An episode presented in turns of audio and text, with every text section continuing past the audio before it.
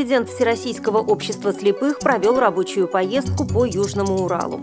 В Магнитогорске появились говорящие лифты. В Центральной библиотеке Копейска теперь работает сектор специализированного обслуживания горожан с нарушениями зрения. Российские пловцы выиграли 12 медалей на специальных Олимпийских играх в Сан-Хуане. В Костроме состоялся отборочный тур Всероссийского интерактивного конкурса семейных пар «Два крыла». Далее об этом подробнее в студии Наталья Гамаюнова. Здравствуйте. Челябинске прошел первый межрегиональный семинар актива ВОЗ Уральского федерального округа. В его работе принял участие президент Всероссийского общества слепых Александр Неумывакин. В рамках семинара были проведены полилог-практикумы, тренинги и мастер-класс с участием руководителей средств массовой информации области, журналистов и руководителя пресс-службы президента ВОЗ Владимира Матвеева. Александр Неумывакин провел рабочую встречу с генеральными директорами предприятий ВОЗ на МИАСском производстве отечественном предприятии «Автоплюс». Итоги семинара были подведены на круглом столе «Разговор с президентом», где состоялось активное обсуждение проблем взаимодействия региональных организаций ВОЗ со средствами массовой информации, а также развития СМИ ВОЗ. Рабочую поездку президента ВОЗ освещали телевизионные каналы ЧГТРК «Россия. Южный Урал», СТС «Челябинск», интернет-канал 74.ру и радио «Южный Урал». В Магнитогорске появились говорящие лифты с голосовой информацией о номере этажа. Умное оборудование установили пока только в одном доме, где проживают инвалиды по зрению. Такое решение приняли в администрации города, так как лифты, установленные еще в 1985 году, выработали свой ресурс. Средства были выделены из федерального, областного и городского бюджетов. Стоимость одного подъемника – полтора миллиона рублей.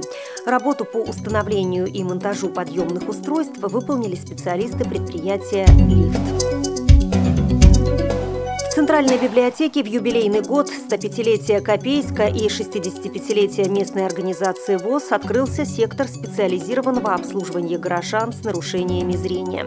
Сектор стал одним из первых в Челябинской области. Для библиотеки было закуплено более 300 книг для детей и взрослых. В новом учреждении теперь обслуживаются все возрастные группы. Люди с нарушениями зрения смогут читать крупношрифтовые книги, проводить семейный досуг, а также участвовать в специализированных и общих мероприятиях при поддержке местной организации ВОЗ, областной библиотеки для слепых и специалистов здравоохранения и образования. Частью проекта стал городской конкурс «Тактильные книги. Зорко. Одно лишь сердце». Сейчас работы поступают в оргкомитет, и специалисты отмечают, что среди них есть очень редкие тактильные книги и пособия. Шесть золотых, пять серебряных и одну бронзовую медаль выиграли российские спортсмены на завершившемся в Сан-Хуане чемпионате мира по плаванию в рамках специальной Олимпиады. Мы очень гордимся результатами нашей команды и от всей души благодарим волонтеров-соотечественников и пуэрториканцев, которые всю неделю дежурили на Олимпиаде, отметила почетный консул России. В России развитие специального олимпийского движения осуществляет Общероссийская общественная благотворительная организация помощи инвалидам с умственной отсталостью. Специальная Олимпиада – это международная организация, которая проводит спортивные мероприятия для людей с психофизическими отклонениями.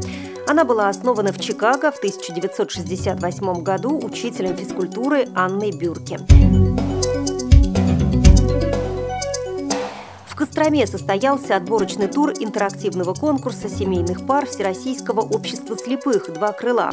В творческом состязании приняли участие 10 семейных пар из 9 регионов России. В процессе конкурса семьи выполняли задания импровизированного характера, проявляя интеллект, артистизм, находчивость и сплоченность.